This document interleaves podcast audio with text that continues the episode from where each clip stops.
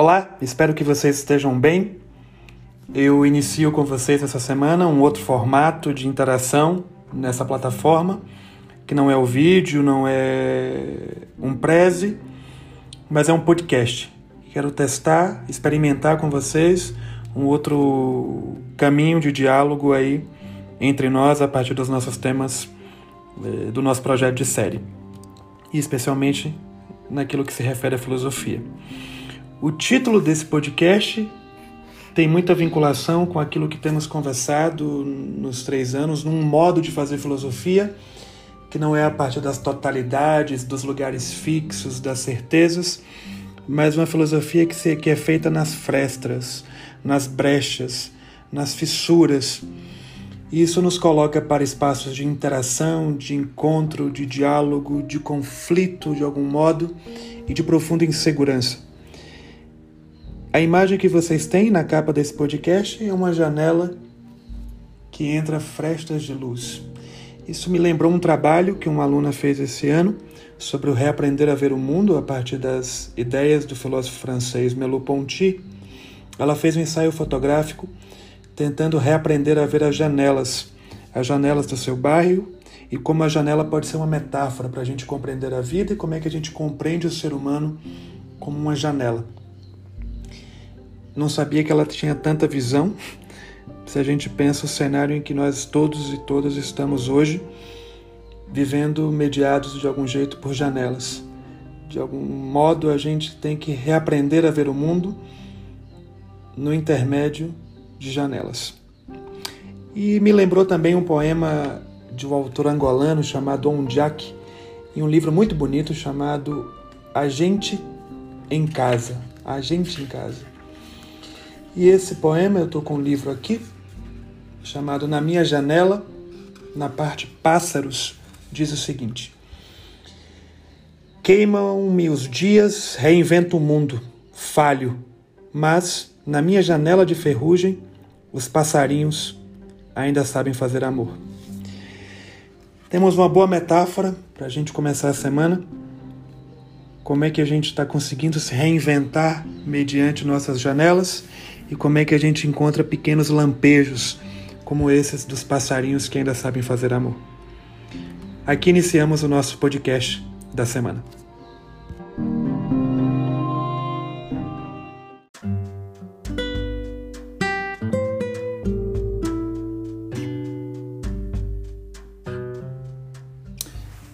O tema do nosso encontro de hoje é o não sacrifício de Isaac e a fundação de um povo na verdade, eu quero pegar esse mito do não sacrifício, que está presente no texto de Gênesis, para refletir um pouco sobre as dinâmicas de trabalho nessa sociedade neoliberal.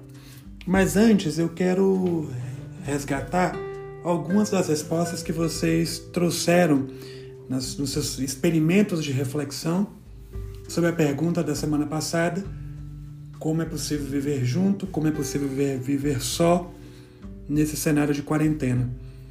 E eu selecionei alguns trabalhos, são vários, é, fui abrindo aqui na nossa plataforma e quero começar com um poema escrito pela Maria Bilho que diz o seguinte: Foi-me questionado como viver junto, só, com o outro e sem o outro, sem ela, sem eu mesmo.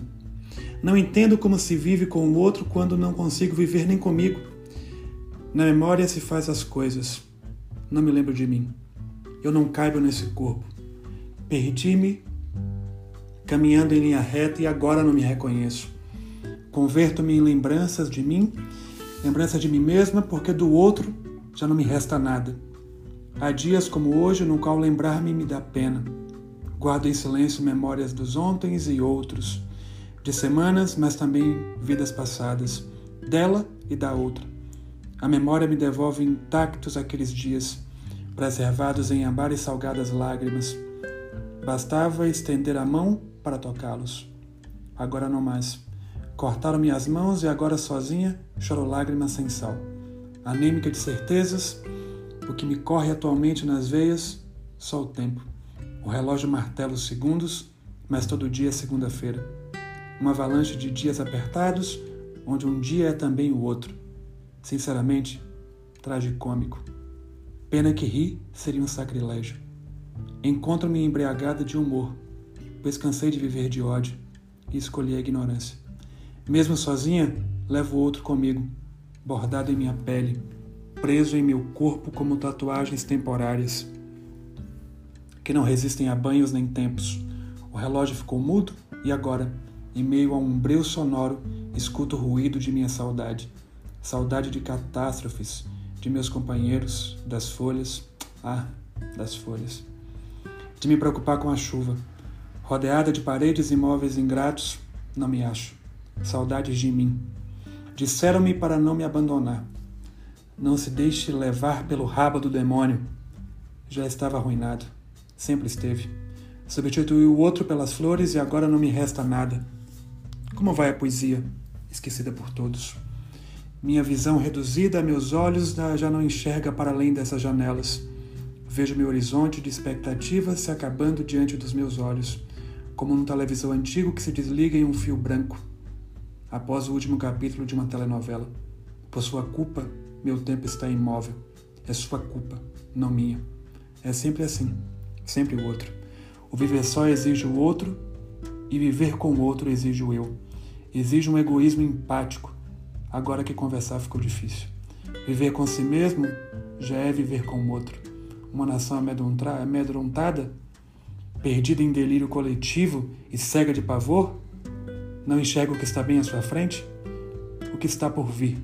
Mas o que é o por vir? Acho que para descobrir devemos deixá-lo chegar.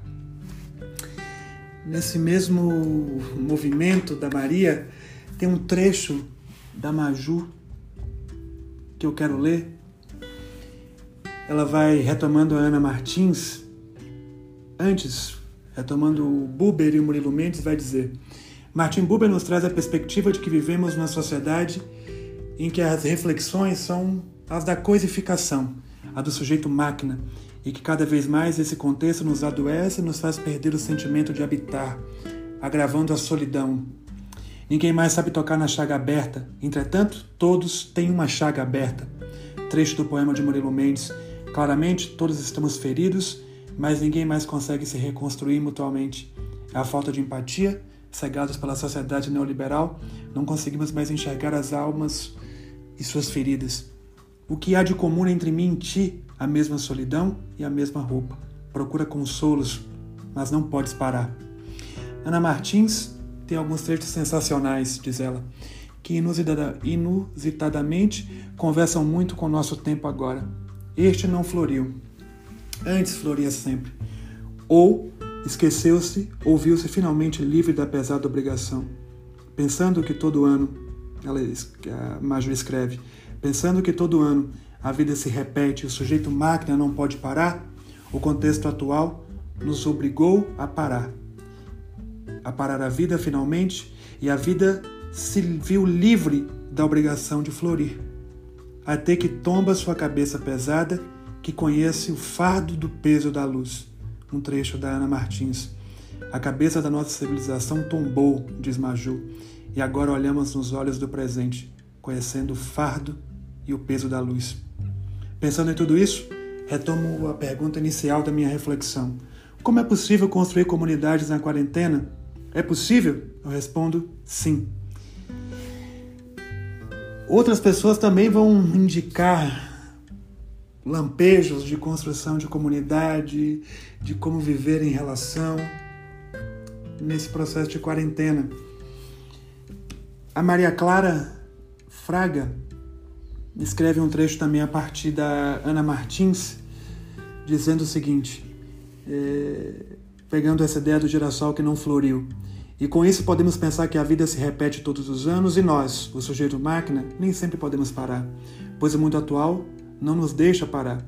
Estamos neste tempo fera onde é necessário olhar para o presente que estamos vivendo e nos afundar na escuridão do tempo agora. Precisamos recriar nossas possibilidades e pensar como é possível viver junto neste momento que é recomendado vivermos só. A Tarsila, do segundo ser, vai contar uma história bonita nesse exercício de viver junto, só. E eu quero ler esse trecho também com vocês. É um trecho um pouco mais longo, mais devagar a gente segue esse ritmo do podcast. Ela escreve: Esses 14 anos de escola eu sempre escutei que todo dia tínhamos que ir para a escola e que não era legal faltar. Agora, do dia para a noite, o prefeito Covas e o governador João Dória declaram que todos deveriam ficar em casa de quarentena e os comércios, escola, etc., deveriam ser fechados. Nesse momento, deve, devemos ficar em casa cuidando da nossa saúde sem ir para a rua. A cidade e o mundo foram ficando cada vez mais tristes. Parece que a vida entrou num filme preto e branco sem nenhum fim. Os vidros que davam cor no mundo se quebraram. Parece que em algum momento tudo irá se congelar e não irá voltar ao normal. O que será de nós agora? Este momento acabou quebrando o tempo que estávamos vivendo. Isso nos leva a novos experimentos e fragmentos. Este tempo contemporâneo Poderia ser um mosaico sempre em deslocamento, movediço, que sempre rearranjamos. Todos, tem, todos tempos são bricolados e misturados. Rompemos o nosso tempo rotineiro. Minha rotina, que eu estava acostumado a viver, não é mais a mesma. Agora não acordo mais todo dia às seis da manhã para ir à escola e não tenho todas as atividades de tarde que eu fazia sempre toda semana. Tudo mudou. Para mim, o que foi preciso é a invenção de uma nova rotina. Com toda essa mudança, o que foi preciso é criar novos vínculos entre dois e ganharmos o desafio de viver juntos. Uma nova relação entre as pessoas de que moram junto comigo foi restabelecida.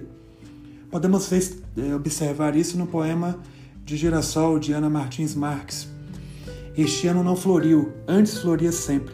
Envelheceu, talvez. Este poema revela exatamente o que está acontecendo hoje. De um dia para outro, todo mundo e mais nada tudo mudou e mais nada é o mesmo. É algo não comum, fora da realidade, assim como a flor que de repente não floriu. Ana olhou o girassol que não floriu para entender o tempo. Um devir planta. O girassol dessa vez não floriu pois a ferida estava aberta.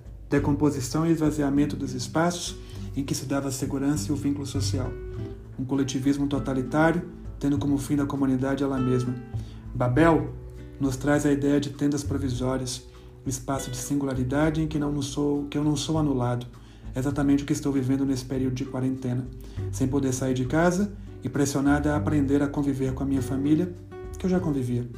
Com o poema de Murilo Mendes, podemos entender que todos nós caminhamos num tempo fera sem saber o que desejamos, servos da máquina e do tempo do trabalho. Lidar com a nossa chaga aberta, nossa ferida aberta, com o nosso obscuro, que é preciso aprender a controlar. Esse texto da Tarsila me evoca uma outra reflexão feita pela Laura, também do segundo ser, sobre essa chaga, sobre essa solidão, sobre se sentir só. Laura vai escrever: Não me sinto só, me sinto ausente. Sinto pertencente à massa que não pertence a lugar algum, pois nossa casa já não tem o mesmo significado ou valor. Sempre fui muito boa em viver em companhia constante, mas sentir que o seu próprio espaço é o que te deixa sozinha é um sentimento novo. Parece que minha casa está me abandonando. A urgência divergente para não se sentir sozinha não me pertence. Depois de nem uma semana de quarentena, uma amiga disse sentir muita falta de todo mundo e as outras meninas do grupo responderam que estavam morrendo de saudades. Falei que estava com saudade também. Mas acho que foi só por educação. Não quero soar indiferente a ninguém. É que no fundo Ainda não sinto saudade de ninguém. Sinto saudade de me pertencer e de pertencer ao meu espaço.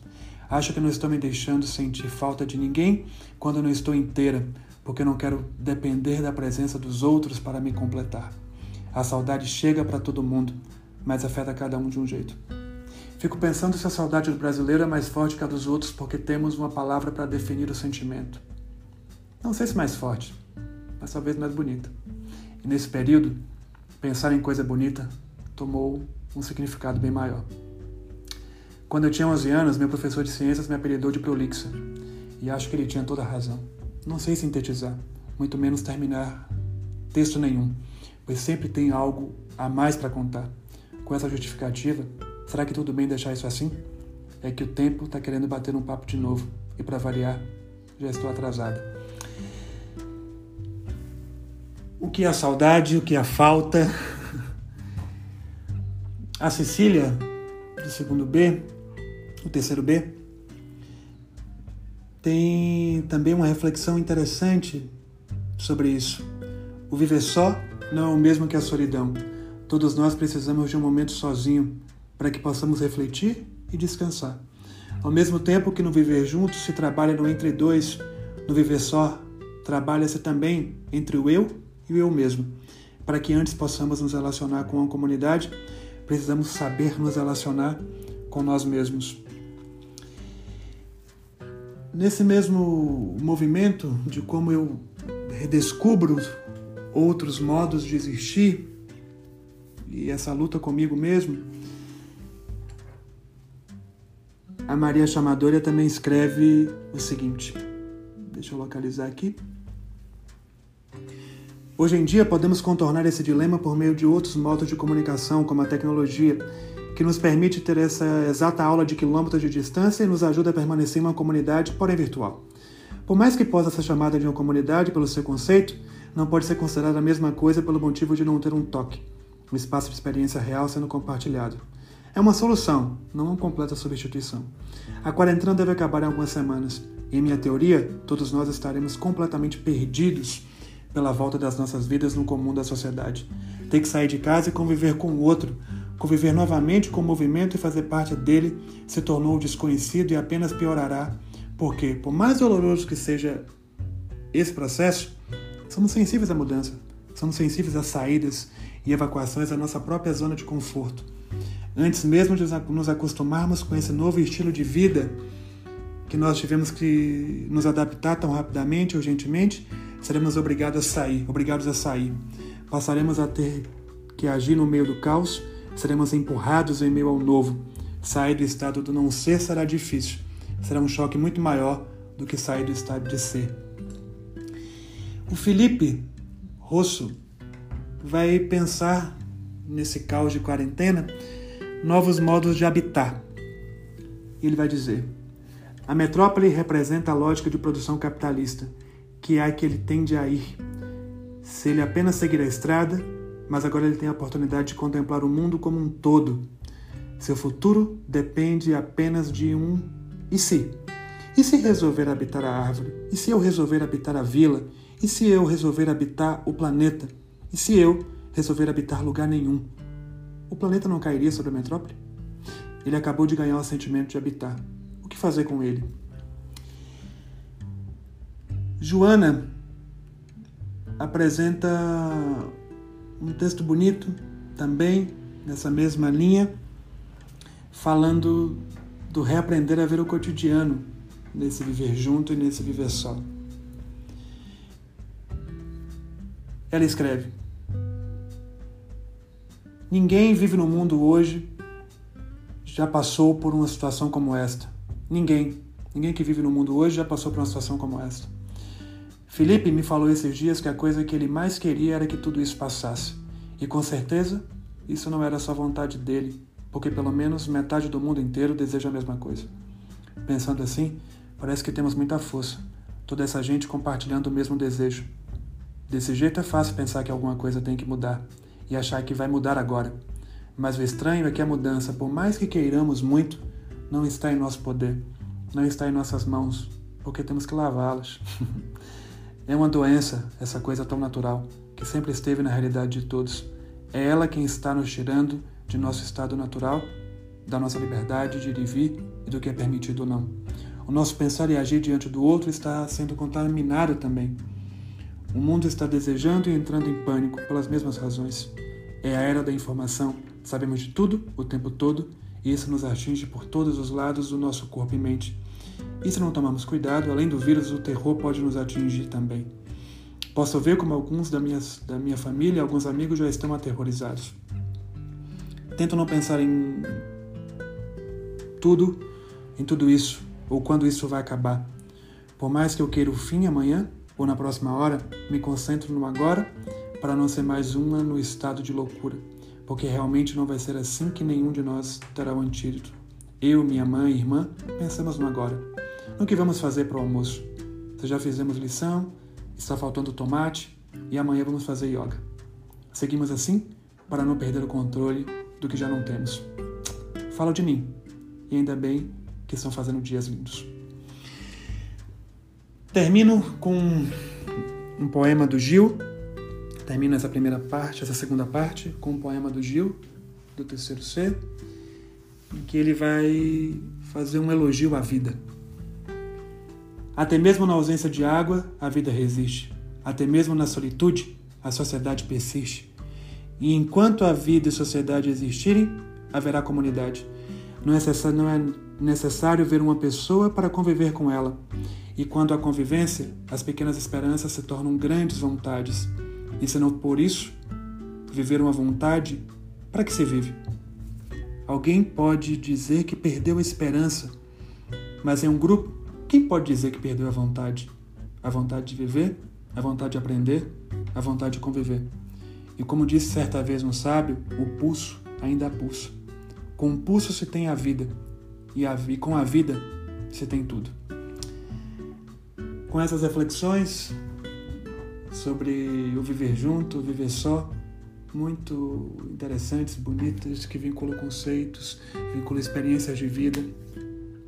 Eu quero ir para outro momento do nosso podcast de como a gente pode resgatar nos mitos hebraicos novos modos de inspiração para seguir nessa vida que pulsa, como nos diz o Gil.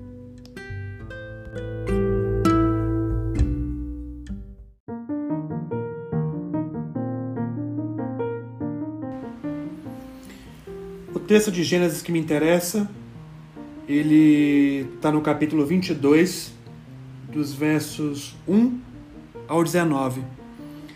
Eu vou ler uma tradução que, é, que foi feita pelo meu professor de Bíblia hebraica, chamado Milton Schwantz, a quem eu devo muito das minhas intuições, das leituras sobre filosofia hebraica, poesia hebraica, sobre a teologia é, presente nesses textos. E muito da minha reflexão aqui, dessas intuições de hoje, são relacionadas com as aulas que tive com ele, com os livros, é, com o seu modo de pensamento ele já nos deixou, então de algum jeito é um tanto de homenagem para os mestres de nossa vida. O texto diz o seguinte, 22, versículo 1 de Gênesis.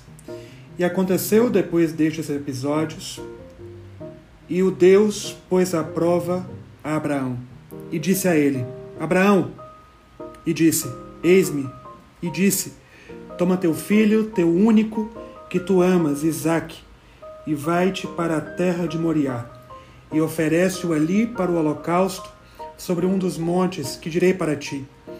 Levantou-se Abraão na madrugada e encilhou seu jumento, e tomou dois de seus jovens consigo e Isaque, seu filho, rachou madeira de holocausto, e ergueu-se e foi para o lugar do qual lhe falara o Deus.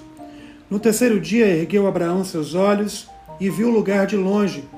E disse Abraão a seus jovens: Sentai-vos aqui com o jumento, e eu e o jovem iremos até ali, e adoraremos e voltaremos a vós. E tomou Abraão as madeiras do holocausto, e colocou sobre Isaque seu filho, e tomou em sua mão o fogo e o cutelo, e andaram ambos juntos. E disse Isaque a Abraão, seu pai: Meu pai. E disse: Eis-me, meu filho. E disse: Eis aí o fogo e as madeiras. E onde está o cordeiro para o holocausto? E disse Abraão: Deus proverá para si o cordeiro para o holocausto, meu filho. E andaram ambos juntos, e chegaram ao lugar que lhe dissera o Deus, e construiu ali Abraão o altar. E empilhou as madeiras e amarrou Isaque, seu filho, e colocou-o sobre o altar, sobre as madeiras, e entendeu Abraão, estendeu Abraão sua mão, e tomou o cutelo para imolar seu filho. E chamou mensageiro de Javé dos céus e disse: Abraão, Abraão, e disse: Eis-me. Não estenderás a tua mão ao menino e nada lhe farás.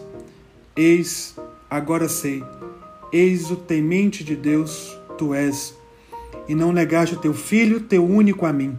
E ergueu Abraão seus olhos e olhou, e eis um carneiro atrás. Foi mantido preso na mata em seus chifres. E foi Abraão e tomou o carneiro, e o ergueu para o holocausto em lugar de seu filho. E chamou Abraão o nome daquele lugar Javé provê, do qual hoje se diz em um monte de Javé aparece. E chamou o mensageiro de Javé para Abraão segunda vez dos céus e disse: Por mim jurei, dito de Javé, eis, por haveres feito essa palavra e não negar o teu filho, teu único, eis que abençoar te abençoarei, e multiplicar multiplicarei tua descendência, como as estrelas do céu e como a areia que está sobre a praia do mar. E tomará posse sua descendência da porta de seus inimigos, e abençoarão em sua descendência todas as nações da terra, porque ouviste minha voz. E retomou Abraão a seus jovens, e se ergueram, e foram juntos para Berseba, e habitou Abraão em Berseba. Esse texto, narrado, traduzido pelo Milton Schwantz, pertence a um bloco, se vocês se recordam da, do modo de pensar da Bíblia hebraica, da poesia hebraica contida nesses textos, no modo do quiasmo. Se a gente até agora tinha visto o bloco de 1 a 11, em que os textos emblemáticos eram o dilúvio no meio, a criação e Babel, agora a gente está tá em um outro bloco, que é de Gênesis 12 a Gênesis 25. E esse texto se vincula com Gênesis, está é, tá presente no Gênesis 22, é, mais para o final é, desse grande bloco de Gênesis. O que aparece aqui? Como é que vocês interpretam esse, esse mito? Como nos exercícios que a gente tem feito? Aparece aqui a ideia de, uma, de um pedido de sacrifício. Esse sacrifício, sacrifício é do próprio filho. É um Deus que pede esse sacrifício. Abraão se movimenta para fazer esse sacrifício. E no fim, esse sacrifício da criança não acontece o não sacrifício de Isaac. Quero selecionar alguns trechos, antes de fazer uma análise com vocês, é, das intuições de cada parte dos versos, e depois a gente vai, num outro bloco, tentar pensar filosoficamente como é que se vincula com o mundo do trabalho, lógicas neoliberais e tudo mais. Nesse texto, a gente encontra aqui uma reflexão dentro do pensamento hebraico, próximo da sabedoria hebraica, de como lidar com a vida. É o espaço mesmo da sabedoria diante de um teste, de um desafio. Como resolver esses conflitos? Como resolver esse dilema? A questão aqui, no fundo, é ética, antes de qualquer coisa. Qual é o objetivo ali? Né? Há várias repetições do e disse, e disse, toma, vai, oferece. Deus manda sacrificar o filho, um holocausto, que significa uma queima total, não vai sobrar nada. E Deus que pede. Que Deus é esse que pede o sacrifício dessa criança? Na tradução do hebraico, esse Deus é um Deus genérico. Não é o Deus Javé, que depois vai aparecer na mudança do texto. Esse, texto, esse Deus inicial é um Deus genérico, que pede o sacrifício. Em outro momento, quando esse menino chega para o sacrifício, Isaac, ele vê tudo colocado ali, mas falta algo, falta o objeto do sacrifício que esse Deus pediu. E ele pergunta ao pai: onde está o cordeiro? Esse pai que se levantou de madrugada para cumprir esse pedido desse Deus e foi atemorear sobre esses montes, o lugar de visão, pensando a ideia eh, também do terceiro dia. Né? No terceiro dia, se a gente pensa toda a reflexão simbólica que a gente fez com os números, no número 3, no terceiro, a essa abertura desse monte onde deve acontecer o sacrifício, e é lá que o menino se pergunta por onde, onde está o cordeiro. O que mais me interessa aqui é que tanto Abraão quanto Isaac, os dois andam juntos, carregando pesos distintos para esse sacrifício. Se o filho quer saber onde está o cordeiro para o holocausto, Abraão coloca a sua fala diante de um mistério. Deus proverá para si o cordeiro para o holocausto. Aqui há uma mudança no nome da divindade. Se antes falava nesse Deus genérico, agora, nessa situação limite do texto, Isaac vai ser morto ou não vai ser morto, aparece o nome de Javé. esse Deus do mundo hebraico, que simboliza de algum modo um Deus da vida. Aqui é uma luta de deuses. Há dois pedidos no mesmo texto, há uma narrativa que coloca a tensão, o conflito. E aparece esse mensageiro de Javé dizendo de maneira enfática que não deve sacrificar o menino e muito mais, não deve nem tocar na criança. O Milton, quando me dava essas aulas e pensava junto com a gente, depois ele vai escrever um livro sobre isso, ele vai apontar que o fundamento do povo hebreu que surge aqui é o fundamento do não sacrifício das pessoas, o não sacrifício das crianças, o não sacrifício de nenhum ser humano em nome de nenhum propósito. O povo hebreu se funda nessa premissa do não sacrifício, da não solicitação da morte de ninguém a partir de qualquer interesse.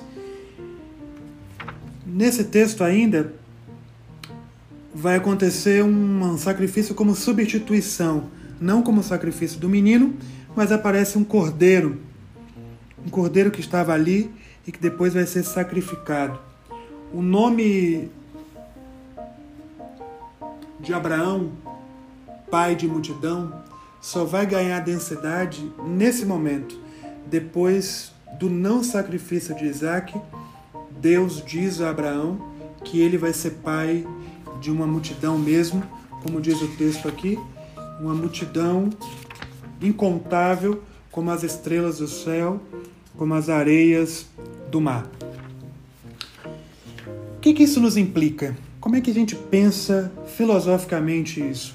Um Abraão que vai obedecer de algum jeito a um Deus que pediu sacrifício e na hora limite esse sacrifício não acontece em nome da vida.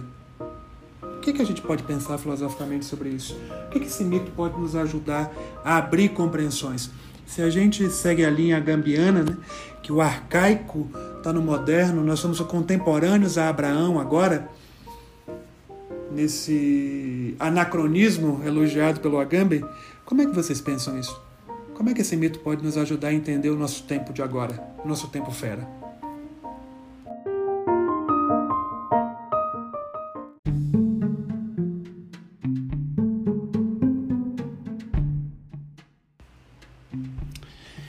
Com essa inquietação, como é que esse mito nos faz pensar, é importante retomar que, na leitura de alguns filósofos e teólogos, como Franz Riquelamet, que é um filósofo economista e também teólogo alemão que vive há muitos anos na Costa Rica, é um dos pensadores da filosofia da libertação, da teologia da libertação.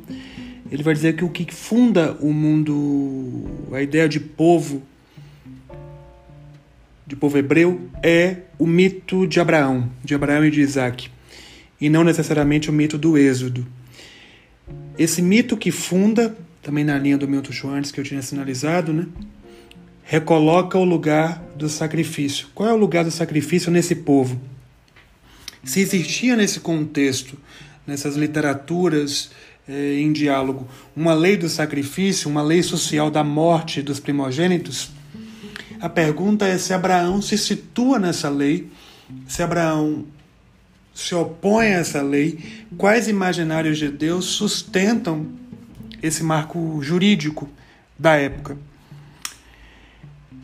Segundo Franz Kelamet, esse texto que a gente acabou de ler, ele teve uma inserção posterior, especialmente os versos, o verso 12, final do verso 12 do capítulo 22 que se diz que está escrito desse modo: Agora seis que temes a Deus, tu não me recusaste teu filho, teu único. Riquelamente vai dizer: essas duas frases invertem completamente o sentido da história. Isso porque o significado da frase, não me recusaste teu filho, revela claramente ter existido a disposição de matá-lo. Põe, põe a obediência na vontade de matar Isaac, e não o fato de que Abraão se coloca acima de uma lei que o obriga a matar seu filho. Abraão está se colocando acima da lei, Abraão repete a lei do sacrifício e obedece a esse Deus primeiro que pede a morte do seu filho. Esse é o problema que está colocado por Francis Calamity. Na leitura desse filósofo, Abraão faz uma transgressão que gera a mudança. Ele faz uma ruptura com essa lei do sacrifício. E se a gente pensa que os imaginários de Deus são imaginários antropológicos, em última instância, se a gente segue aqui a linha é, do Feuerbach, Deus como imaginação e projeção, não colocamos como um demérito, mas falar um tanto desse Deus imaginado é falar do humano, de nossas escolhas, de nossas opções éticas, políticas, existenciais. Quais imagens de Deus estão vinculadas com essa inserção que foi posta aqui posteriormente de um Deus que pede o sacrifício? Segundo Rick Lamet ainda, a ideia que Abraão nos evoca é de um humano que é centrado na liberdade, não na obediência a esse Deus que pede o sacrifício. Embora ele vá caminhando junto com Isaac, junto ali, lado a lado, o ensinamento e a virada do mito é o não sacrifício, que nos evoca a repensar, por meio desse Deus da vida, uma outra ideia de humano, um humano centrado na liberdade, com uma nova praxis, um novo modo de habitar que tende a salvar o filho, destruir a lei que pede para matar e destruir a própria lógica do sacrifício de qualquer pessoa humana, de qualquer ser humano. O Rick Lamet vai dizer o seguinte: vou ler o trecho dele aqui, no final eu posso indicar o livro, caso vocês se interessem. Ele vai dizer: as duas inserções, essa que eu tinha sinalizado com vocês, são coincidentes e formam uma só. Não recusaste teu único filho. Porém, até essa frase é ambígua. Ao não matar o filho, Abraão não o nega a Deus. Nega-o à morte. O Deus de Abraão é o Deus da vida, por isso Javé que aparece né? É, na virada do mito. Ele entrega a seu Deus o filho precisamente ao não matá-lo. Ao não matar Isaac, garante-se a vida, e isso é o sinal primeiro desse Deus de Abraão. As inserções, ao contrário, insinuam que a disposição em matar Isaac é a de entregá-lo a Deus. Isso, porém, é impossível a partir do ponto de vista de Abraão. Ele resgata seu filho para Deus ao não sacrificá-lo. Nisso está sua conversão à liberdade e sua revelação de Deus como Deus da vida e não da morte.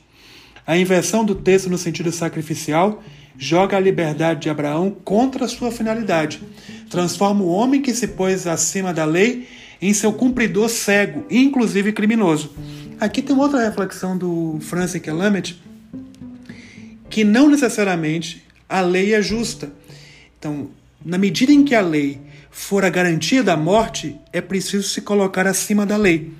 E essa inserção que é feita depois no texto não nos deixa isso com evidência. Se a lei é o símbolo da matança, do genocídio, da morte, é preciso ir contra a lei. Por isso, destruir a lei que pede para matar. A pergunta que pode ficar agora é: quem é que inclui essa inserção, é, quem faz essa inserção no texto do mito? O Francis Clement vai dizer que essa classe sacerdotal do templo, desse espaço de poder, que pede sim o sacrifício e essa lógica do sacrifício. Como é que a gente pode dar um salto para o nosso momento político, histórico, econômico? Se a gente, isso a gente vai conversar mais semana que vem. Quero fazer uma live com vocês, eu e a Bilu articulando filosofia e biologia para pensar o coronavírus e o governo dos corpos. Se a gente pensa as medidas provisórias, as decisões econômicas, especialmente do Brasil, quem está sendo colocado em sacrifício? Há essa ideia de sacrifício? Quem é esse sujeito colocado sobre esse altar? Sacrifício a qual Deus? Se a gente segue a linha do Francis Kelamet, por meio do nosso mundo político, econômico, a gente segue numa chave de mercado total, de um Estado soberano, de uma exaltação idolátrica, se a gente quiser usar esse termo, da idolatria, desses deuses da morte, a um Deus dinheiro. Estamos aqui numa teologia sacrificial.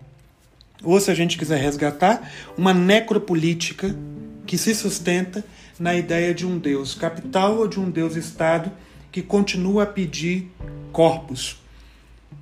Quem é destinado à morte nessa lógica? Estou fazendo perguntas para a gente pensar em como é que esse mito nos abre a reflexão filosófica. Se a gente resgata um outro filósofo que a gente trabalhou especialmente no ano passado, Davi Lapoujade, essa máquina de guerra que foi capturada pelo Estado e pelo capital, ela é uma máquina da violência. E essa máquina da violência pede sacrifícios de quem? Quem é esse Isaac que não é o do não sacrifício em nome da garantia da liberdade, mas é o do sacrifício em nome de toda a divindade da morte? Há um texto antigo do Riquelamet feito com outro filósofo brasileiro, que se chama Hugo Asman.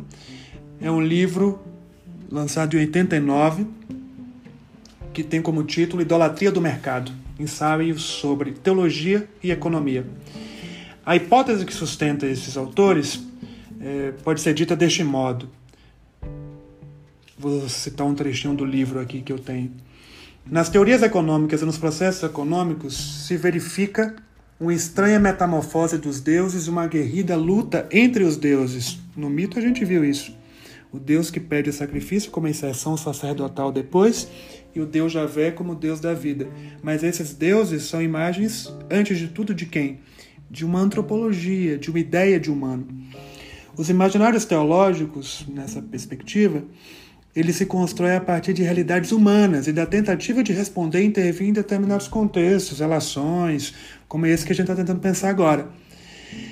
Nesse sentido, se a gente vai com calma aqui, as categorias que orientam essas perspectivas do Guasman, do Rick Alamet, é, são guiadas pela concepção de idolatria, esse discernimento entre o Deus da morte e o Deus da vida. Estamos de fato nessa luta entre deuses. E como definição, o que são esses ídolos que pedem o um sacrifício? Segundo Hugo Asmi e Rick Alamedes, são ídolos, os ídolos são deuses da opressão. Biblicamente, o conceito de ídolo e idolatria está diretamente vinculado à manipulação de símbolos religiosos para criar sujeições, legitimar opressões e apoiar poderes dominadores na organização do convívio humano. Isso pode estar dentro da própria religião, mas como a gente aprendeu desde o ano passado, que o próprio esquema Estado e capitalismo funcionam como Deus que pede sacrifício. Então, de algum jeito, para a gente encerrar essa, esse podcast, como o mito do não sacrifício de Isaac, que funda um povo e que faz Abraão voltar a Berseba para aí é preciso voltar e reimaginar a vida, não a partir de uma lei que pede o sacrifício, não a partir do sacrifício dos primogênitos, não a partir de um Deus da morte, mas como reinventar um povo que é nômade, então é multidão, a partir da lógica da liberdade, da vida e da garantia permanente do não sacrifício. Como é que a gente consegue analisar o nosso cenário econômico atual desde essa perspectiva. Estamos nessa tensão entre sacrifício e não sacrifício, morte e vida, necropolítica presente e ao mesmo tempo alternativas, como dizia o Gil em seu poema, de uma vida que pulsa. Esse é o momento para a gente meditar e pensar na semana é, como essa filosofia nos provoca a interpretar a nossa época, o nosso tempo e o nosso modo de leitura desse tempo fera, com mudanças econômicas, mudanças políticas e tudo que decorre dessas alterações.